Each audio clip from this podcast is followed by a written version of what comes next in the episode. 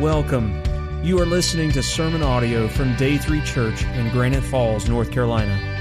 We invite you to join us online or in person for one of our services. For more information about our church, please visit day3church.org. Day 3 Church. Experience a new day in your life. This series about uh, change, and the uh, title, really, the full title, is Will You Let God Use Your Life to Change Your World? And, and during the series, we're focusing upon uh, different missionaries as part of a story uh, to go along with our scripture lesson, also to just kind of give us some information, maybe a background of what people have faced for the sake of the gospel that you may not be aware of. And I heard John kind of alluding to that earlier about how we need to be aware of that, the cost that people have uh, paid in their own lives uh, in order to serve Jesus and serve others. And uh, guys, right now, currently in, in, in our country, there's not a great cost for you, other maybe someone shunning you a little bit, you know, because you're trying to uh, share the gospel with them. Uh, that can change, I think, if we don't start sharing the gospel as we should uh, in, in America and reach the generations that are here. Uh, but there's still an expectation and a call upon our lives to go overseas also. Uh, last week we talked about William Carey. William Carey was uh, one of the first missionaries to uh, leave England and go down into India. And today we're going to talk about a contemporary uh, of his uh, who is Adoniram Judson not your common first name that you hear from everybody. Uh, and we're going to look at Romans chapter 8. So if you'll find your place in Romans 8, I'll uh, get to the scriptures in just a moment. But his uh, life uh, was kind of tied to Romans 8. And he found a lot of strength for what he was doing in India. Uh, to make it through some tragic things that you will uh, you'll hear about. A little bit of background about uh, about him to start with before we get going. He uh, is thought to be the first American missionary to go overseas. Uh, people refer to Judson as being the father of American uh, Baptist missionary movement. He was born in Massachusetts in 1788. Uh, I did not know him, by the way. I thought I'd point that out to you. Uh, but anyway, his father was a Congregationalist pastor. Uh, so eventually, not right away, but eventually, uh, he is assigned as a congregational missionary to India. Once in India, though, as he's studying his Bible, look the scriptures and everything, he becomes convinced of something in his life, and he has to send a letter back to his dad, who's a Congregationalist pastor, and he sends a letter back uh, to the Congregationalist uh, denomination uh, in that moment, that day and time, and he tells them, uh, I've been studying my Bible, and he said, I'm afraid that maybe the Baptists are right. so, uh, in with it, he sends a letter resigning from the Congregationalist church uh, in their support, and instead, uh, he turns around, writes another letter uh, to the Baptists, and he kind of says, Surprise, you've got a missionary in India that you didn't know you had. So then the Baptists take steps to support him there. He faced a lot of tragedy when he was there in India. Uh, he was there for really in the area of Burma for nearly 40 years. He, he, translated the Bible into Burmese. He spent 21 months in a brutal prison. He buried two wives and at least five children. And during his time there in the ministry, uh, as you'll kind of get a, a, sense of as we go through his life today, uh, that his ministry was marked for death. And he felt like he and his family were marked for death. But in essence, they were messengers of life because they were carrying the gospel uh, to the people that were there in, in India. So, like I said, we're going to go through uh, Romans 8, starting to verse 28 in a moment. not going to read it right now because we're going to unpack it as we go. Uh, so, kind of be ready to follow along in the Bible. This passage of Scripture, as I said a moment ago, was really important to uh, Adoniram Judson and his ministry there to help sustain him. I, I would submit to you, if we'll apply these truths to our lives, it'll help us get through difficult things also. And by the way, I doubt if any of us have faced the difficulty you're going to hear about today uh, in his life as he's there. So if it would sustain him through all that he was facing there on the mission field, it ought to sustain us in our day to day life, shouldn't it? When we face difficulties and problems and things like that. So I want us to look at four divine promises that, that we can find in this scripture that we're going to go through. Here's the first divine promise. Promise number one is this. We have God's providence now, you may be wondering, well, what does that mean? That, that means that God is a sovereign God. That means that things don't happen to us by mistake. That means that God is all powerful. That means that God has authority. That means there's never anything that'll happen in your life that catches him off guard or by surprise. That means there's never anything that happened in Adoniram Judson's life as he was there on the mission field that, that caught him by surprise whatsoever. You can maybe say it like this, there are no real accidents in the life of a Christian. We might think so, but there's not. Never been one thing that I've ever faced or will face or that you've ever faced or will face that God will scratch his head and say, you know what, I didn't know that was going to happen. Good, because he is a, a sovereign God. So to emphasize the providence of God, I, am going to look at some verses that Paul wrote there, verse 28 through 32, under divine inspiration. In other words, we're going to look at some instruction of the Apostle Paul concerning God's providence.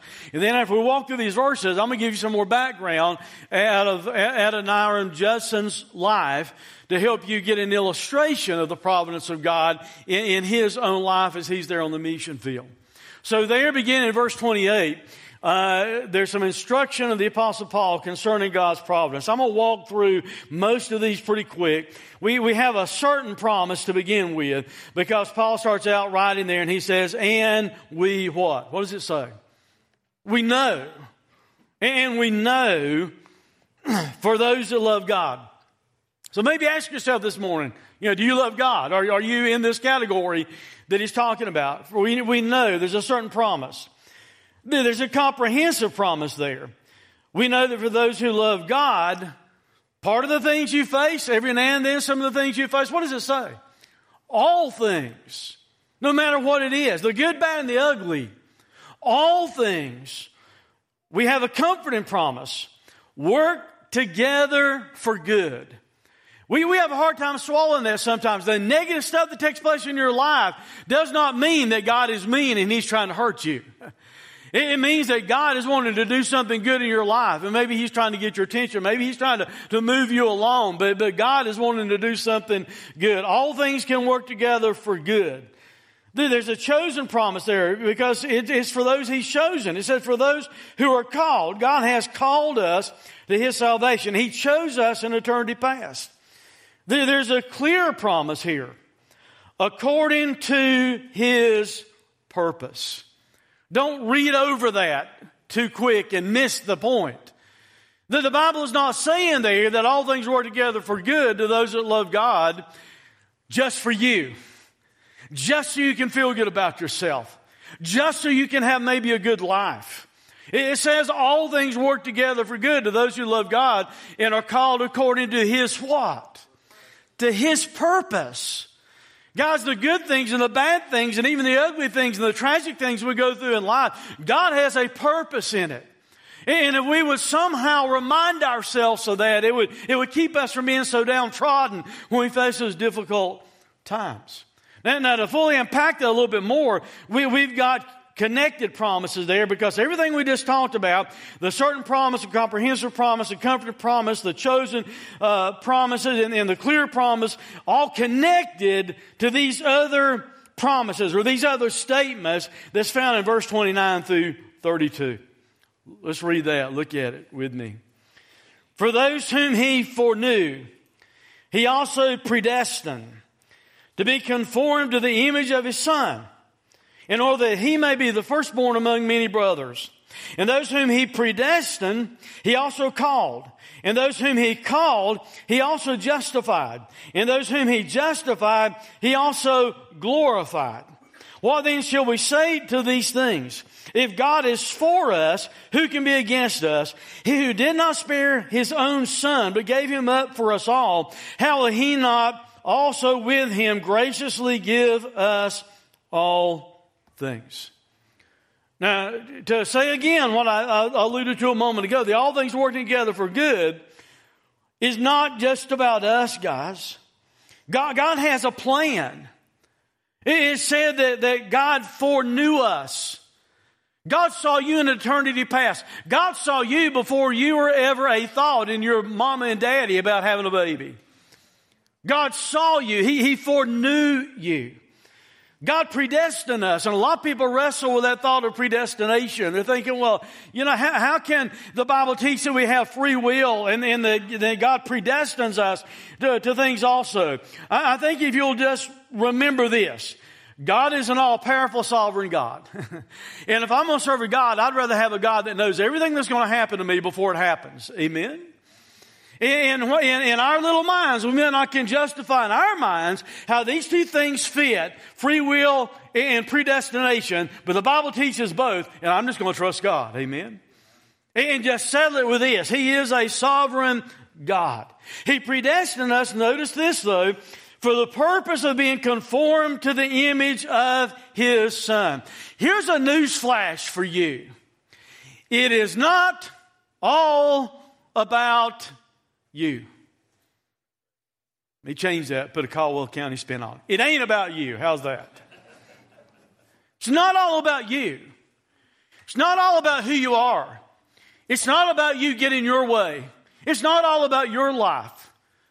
God has a plan for you, but God's plan for you is this. He wants all these things to work together to conform you into the image of His Son. He, he, wants all these things to make us more and more like Jesus. That's His purpose. To conform us into the image of His Son. The good, the bad, and the ugly in your life is designed to make you more like Jesus. And if we can remember that in the midst of whatever we're going through, we sure would make it through it a lot easier instead of being so depressed and so discouraged and so despondent.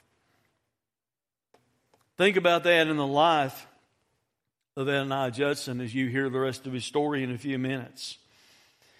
You see, the Bible teaches God saw you, He planned you, He called you to His salvation and to His service. And since He has called you with your response to that call, when you say yes to Jesus, God justifies you. That means God makes you just like you've never sinned. Now, unless you've lived a perfect life, that ought to be some great news for you today. I'm simply telling you this. If you know Christ as your Savior, God looks at you just like you've never even had a bad thought. He looks at you just like you've never sinned because when you trusted Christ, He has imputed, He's given to you the very righteousness of His Son. So that's how God views you.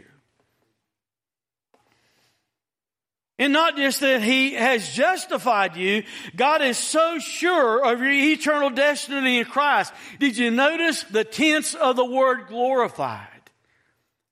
God is so sure if you know Christ as your Savior, that you will be in a glorified state with Him for all eternity, that He looks at you as though you are glorified right now in this moment. Now guys, I'm not saying you feel glorified. I have a lot of days I don't feel glorified, amen? But I'm telling you, doctrinally, that's what God says. Theologically, that's what God says. He, he views you as though you are glorified already. God proves how much He's for you. That text said that, that if God is for us, who can be against us? He, here's how God proved how much He's for you. He did not spare His own Son. He didn't spare His Son, but instead He gave His Son up.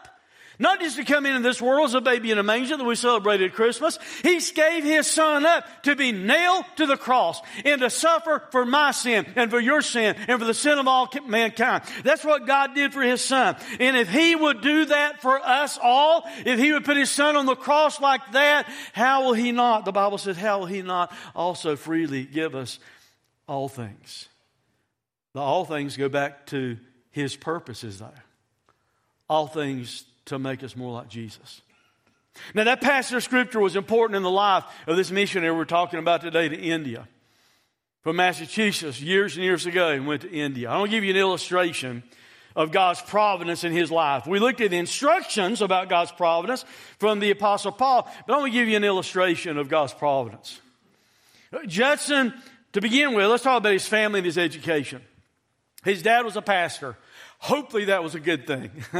it can be a bad thing. To talk to my kids, you know, sometimes. But his dad was a pastor. He was very intellectual.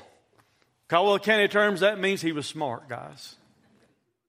You know some evidence of it? He started reading at age three.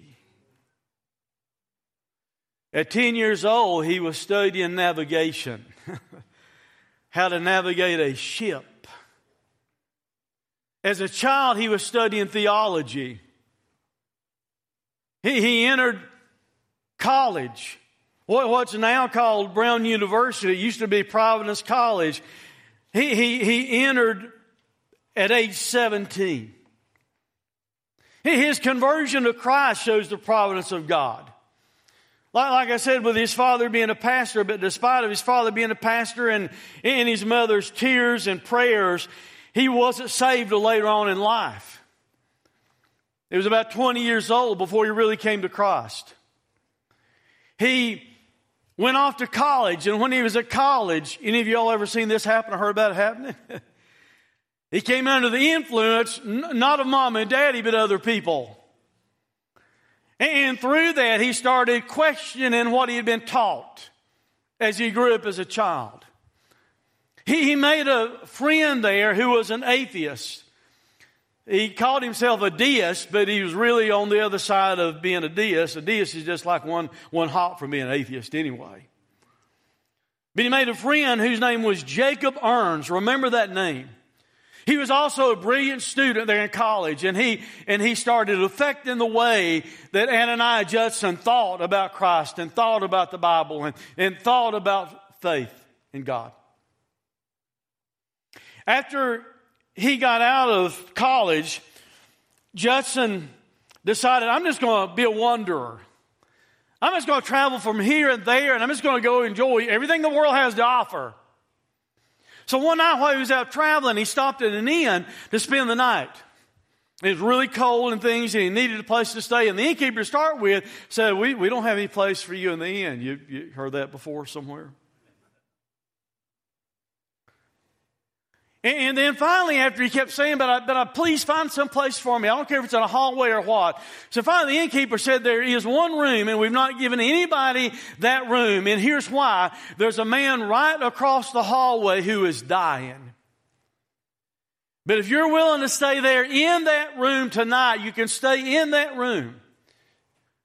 So Judson agreed and he went and he stayed in that room and all through the night he heard the anguished cries of this dying man through the night until on up in the morning the, the cries finally stopped. So as he was leaving the next morning he was talking to the innkeeper and he asked about the outcome of the, of the sick man. And, and he said, well, tragically, regrettably, the man died during the night. And he started asking him a little bit more about who the man was.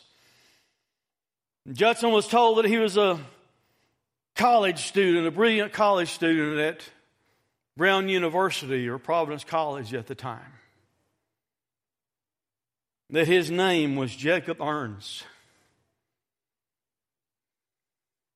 All through the night, as he was hearing the cries of this man that was dying, this, this, this Jacob Ernst passing away, Judson in his room started thinking differently about some things.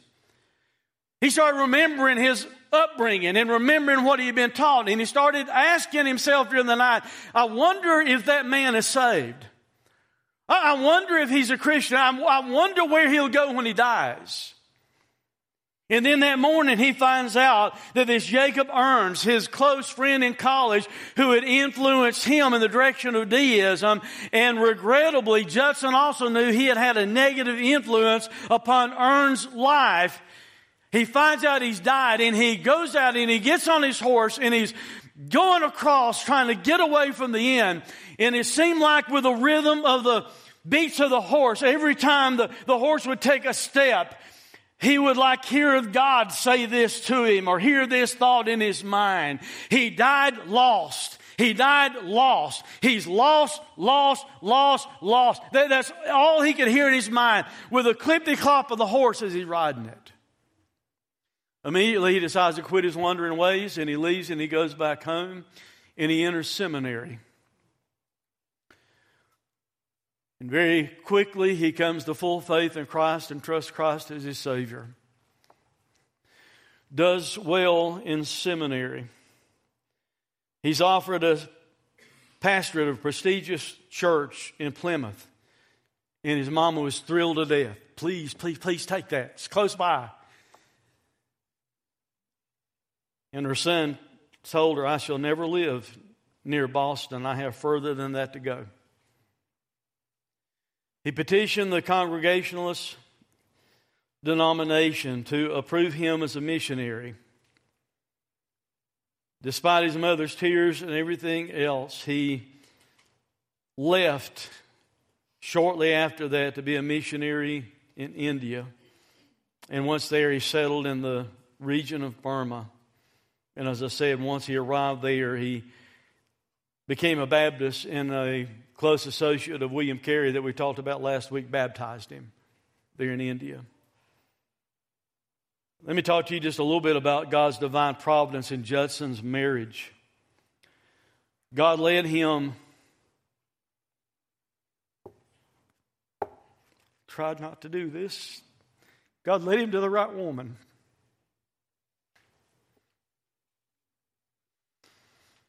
Some of you guys aren't married. You need to be careful who you marry, and you need to let God guide you to the right one. Some of you ladies that are not married, you need to let God guide you to the right one.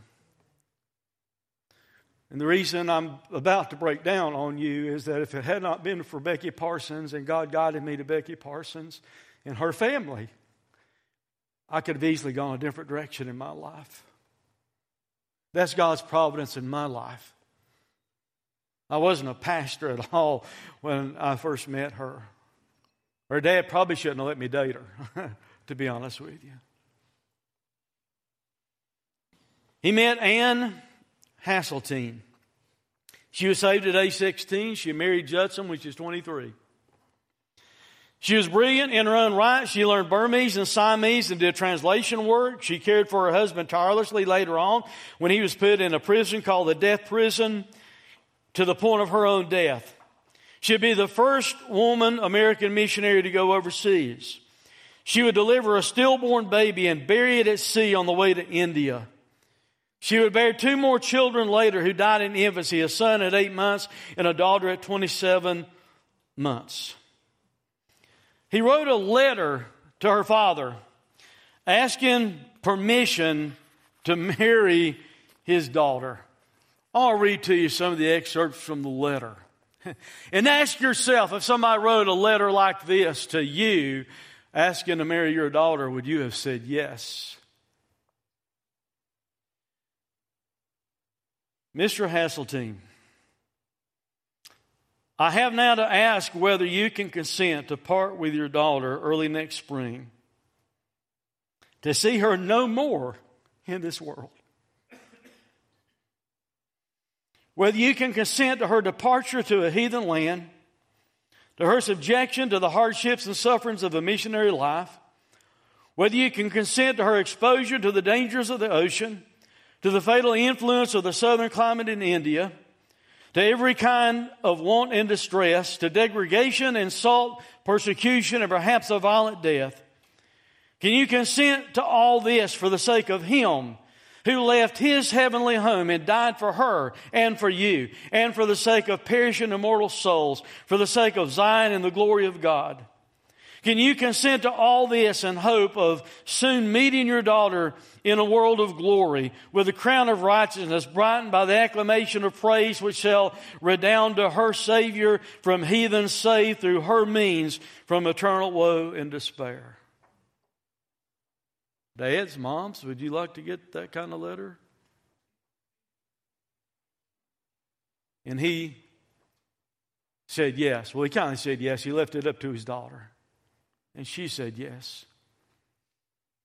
He wrote a similar letter to her asking for her hand in marriage, explaining all the hardships and everything they probably were about to face. And yet, even though she was faced with all that reality, she said yes. In 13 months after the letters, they would marry and sail a few days later to India and were there in Burma by the providence of God. Here's the second promise I want you to see out of this text in Romans 8.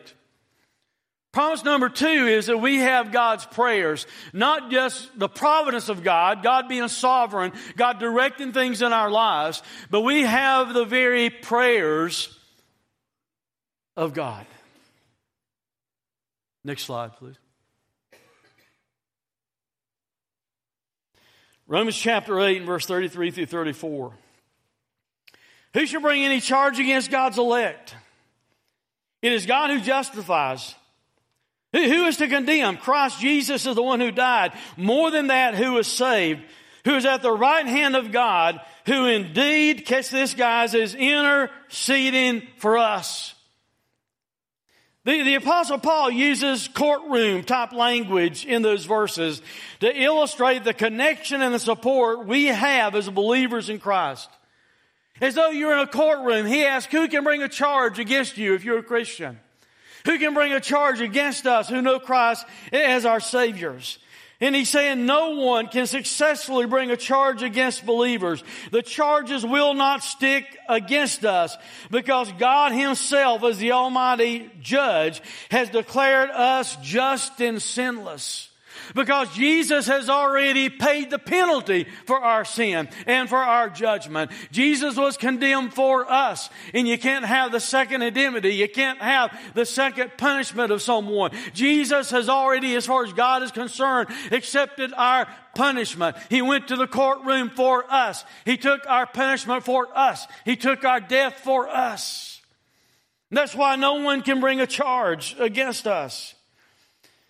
God can proclaim us just and innocent because Christ has already paid for our sins. He took our punishment in a court of law and He cannot condemn us twice. Jesus was condemned for us. Christ took his life back up to prove he had met the just demands of a holy God. And the risen Lord today is at the right hand of God the Father. And he prays for you. And he prays for me. And he was praying for Adoniram Judson as he was there serving in India.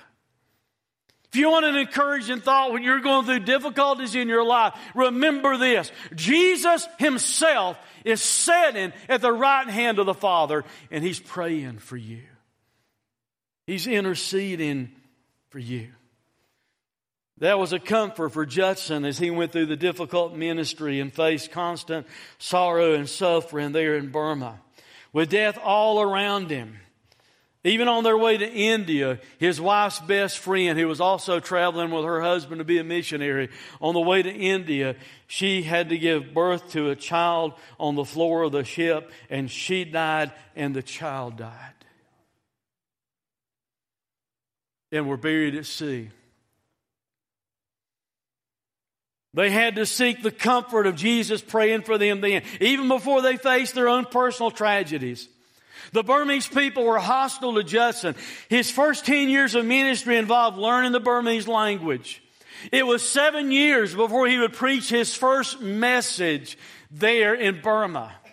It was seven years, the same thing I told you about William Carey last week. It was seven years before he saw his first convert. Guys, I'm just being honest like I was last week. Had I been there for seven years and not even won one person to Jesus, I would start to question whether I really heard God tell me to go there. He was there for, for 10 years and could only count 18 converts to Christ in his first 10 years that he was there. War eventually broke out between Burma and the English government of India. When war broke out, anyone that was in Burma that was of a different nationality was automatically arrested and accused of being a spy. So they arrested Adoniram Judson and they put him in a prison with many other people in this small prison. The prison was about 30 feet by 40 feet with a five foot high ceiling. It had no ventilation whatsoever except the cracks in the walls to where some air may come through. There were a hundred people in that 30 by 40 area. Some barely clothed, most of them mostly naked. There in there together, men and women in various nationalities. No one ever cleaned the prison, so there would be human waste and refuse all over the place. You can imagine the stench and the odor of being in that type of environment. And he was there for 21 months.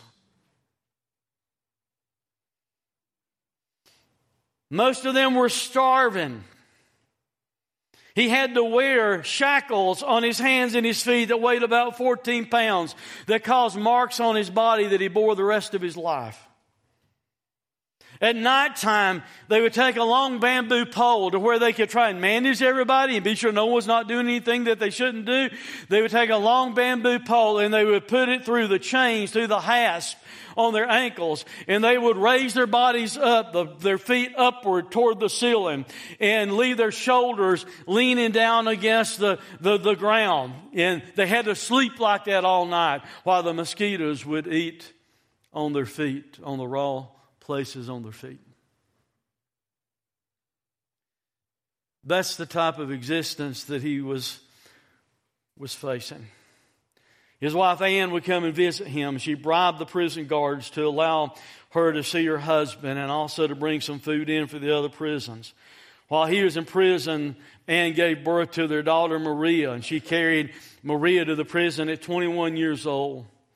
After or 21 months, days old rather. After many, after many petitions, Ann was able to secure her husband's permission to come out of the prison.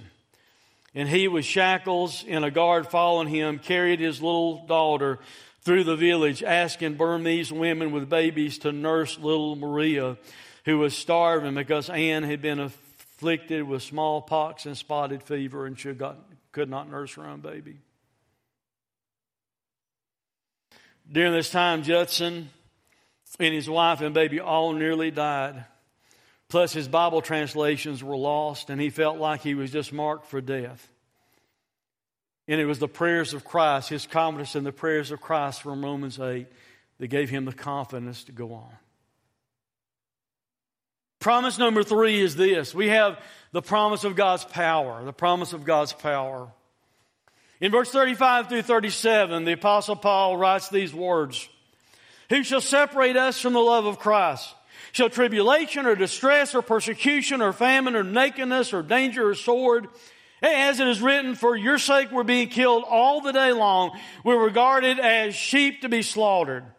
And then he answers his rhetorical questions. He, says, No, in all these things, we, talking about believers, we who are Christians, we who trusted in Christ, no, in all these things, we are more than conquerors through him who loved us. He asked a rhetorical question. Who, who or what can separate us from the love of Christ? And then Paul gives clear, concise, all encompassing answers. Can tribulation separate us? No. Distress? No. Persecution? No. Famine, nakedness, danger, sword? No, no, no. He says nothing can separate us from the love of Christ. Guys, we need to remember that. We've just started a new year of 2020. I don't know what you'll face in the coming year. You don't know what I'll face in the coming year. But we can face whatever we face in the coming year or through the rest of our life with this awareness. Nothing at all can ever separate us from the love of God that we have in Christ Jesus.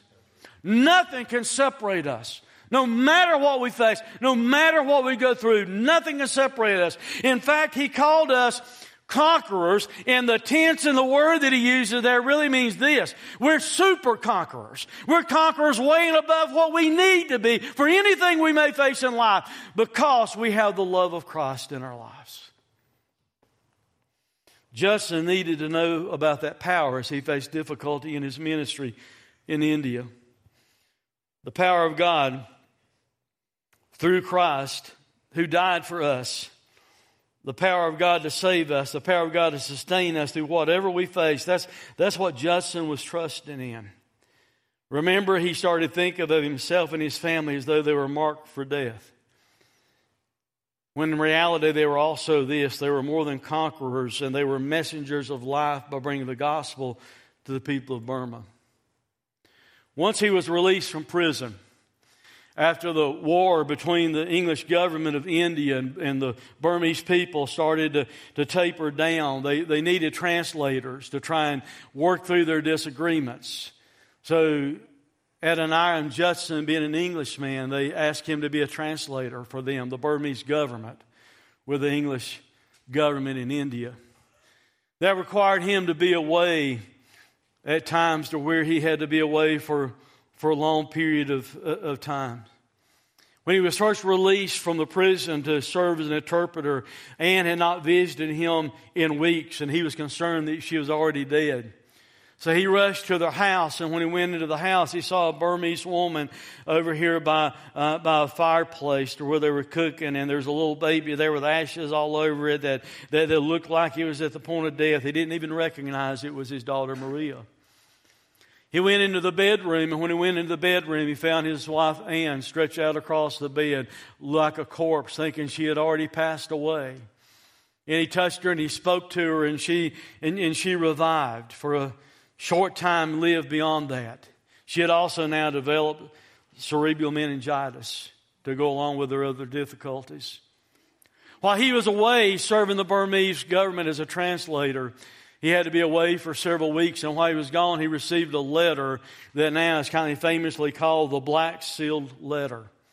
He was afraid to open it. He was afraid it was going to tell him his daughter Maria had died. But instead, when he opened the letter, he found out this. The letter told him Mrs. Judson is no more. His wife Ann had left this world for the arms of Jesus. Six months later, Maria would die and join her mother in the arms of Jesus. He became so depressed during this time.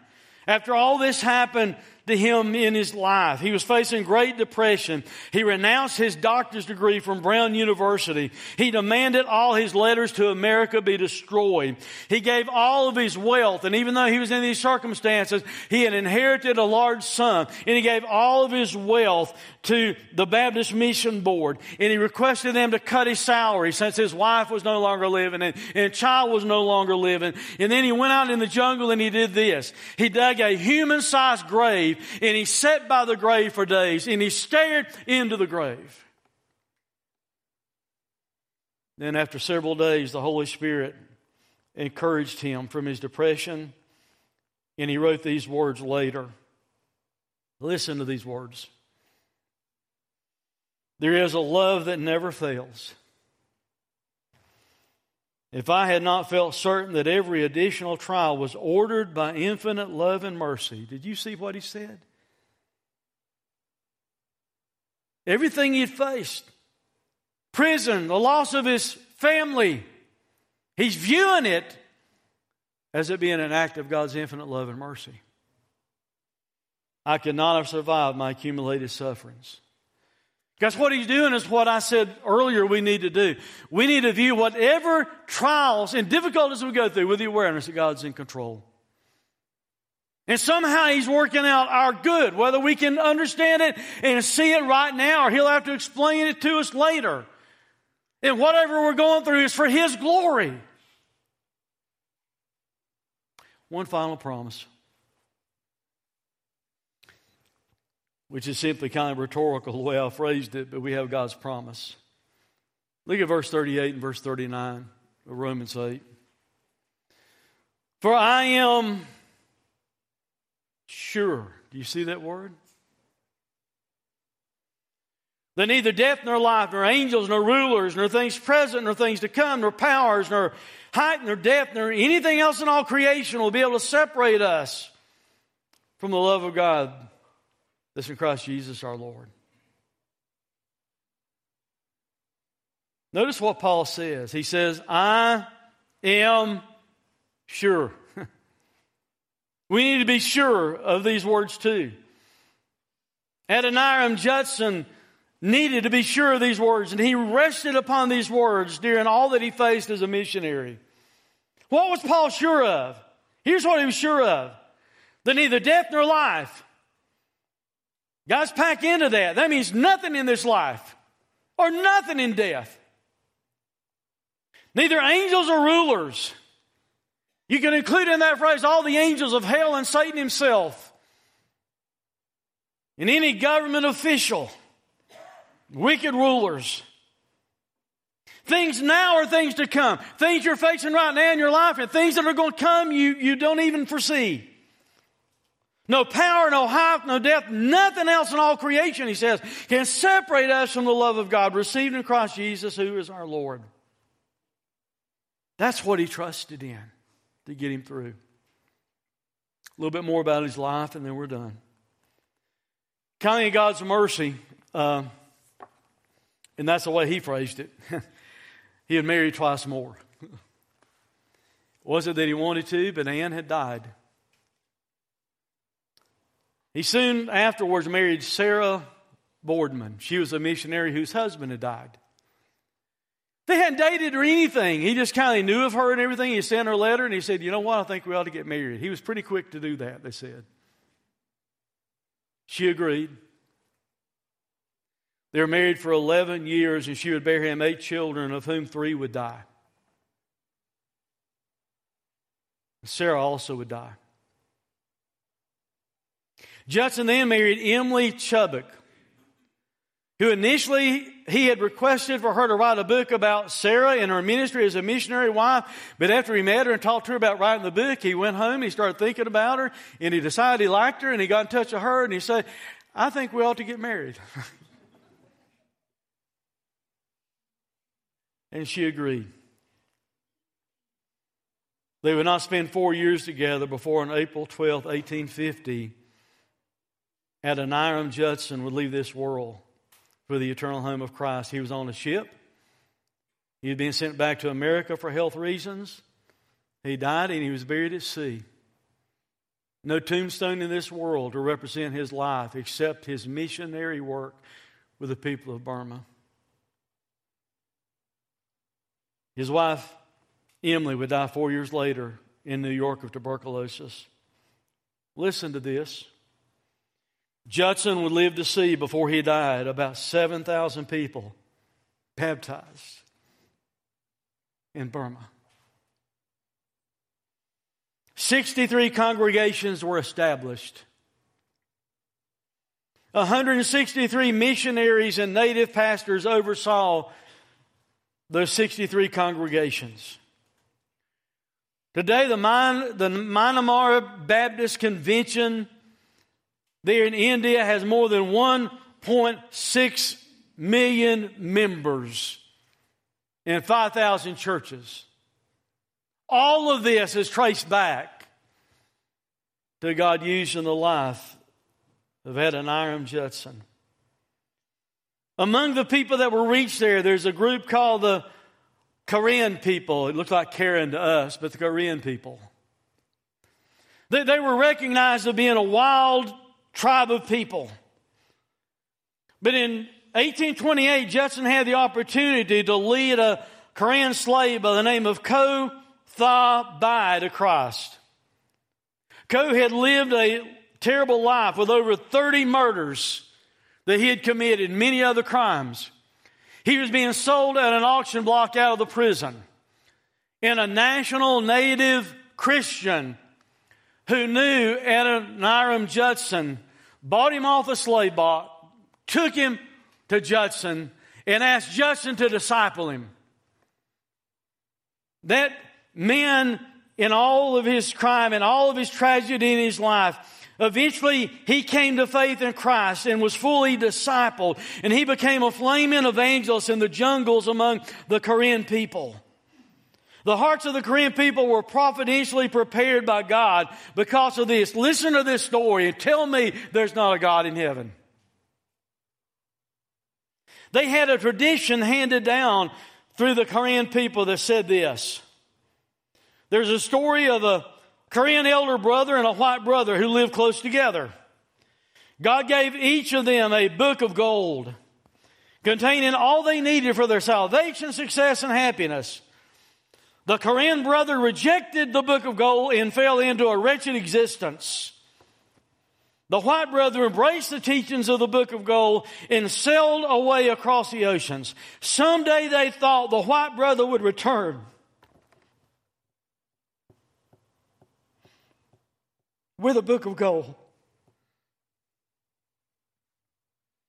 Which then the Korean people would receive and obey and bring them salvation and untold blessings. This slave that had been bought off an auction block that Judson led to faith in Christ went throughout the jungles of the Korean people proclaiming, The white brother has returned with the book of gold. and hundreds of them came to faith in Christ gladly. Today, the Korean Baptists are the largest group, nearly 300,000 strong in the 1.6 million Myanmar Baptist Convention in Burma. The Korean Convention of Churches has one publication fittingly called Go Forward Magazine. I wonder if we'll do that.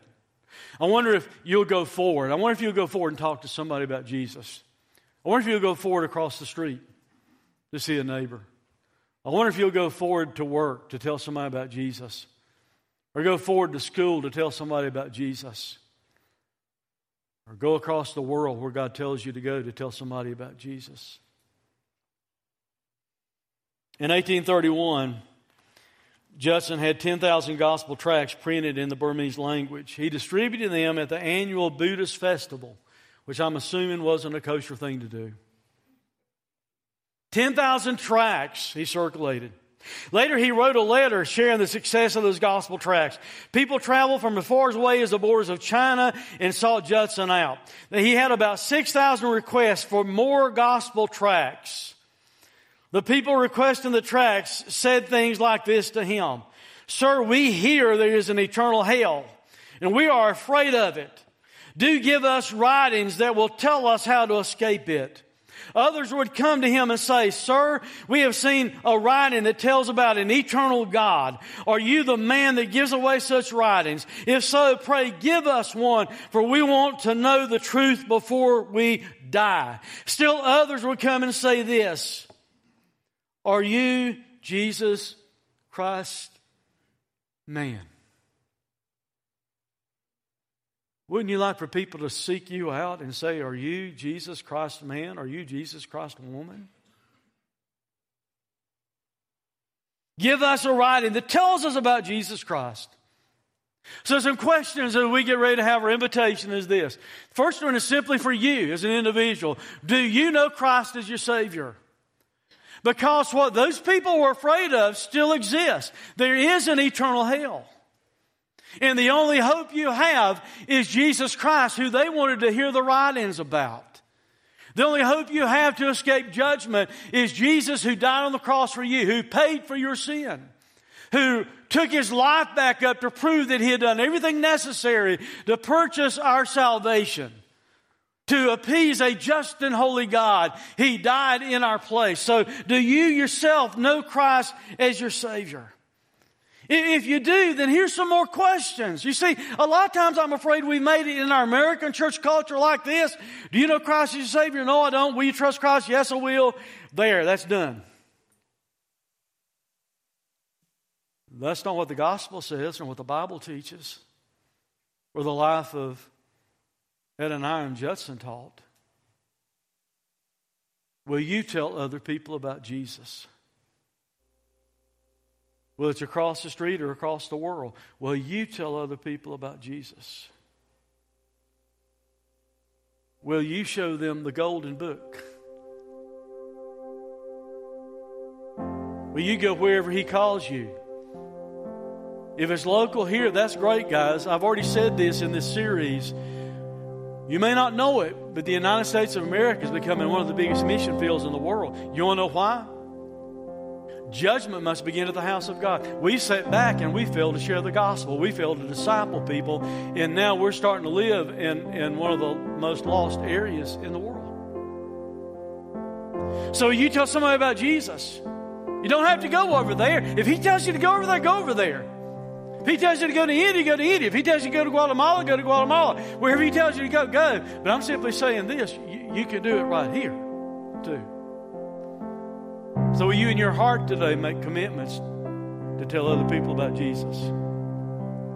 How can we fail to honor a legacy of somebody like Adoniram Judson with all that he faced and all that he went through? But more than that, how can we deny the legacy of Jesus who suffered on the cross for us and not respond to sharing his gospel?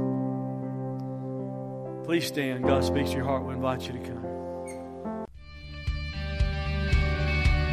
Thanks for listening to this sermon audio production from Day 3 Church. We pray that it has ministered to you. For more information about our location, service times, or other sermon podcasts, please visit us online at day3church.org. Day 3 Church. Experience a new day in your life.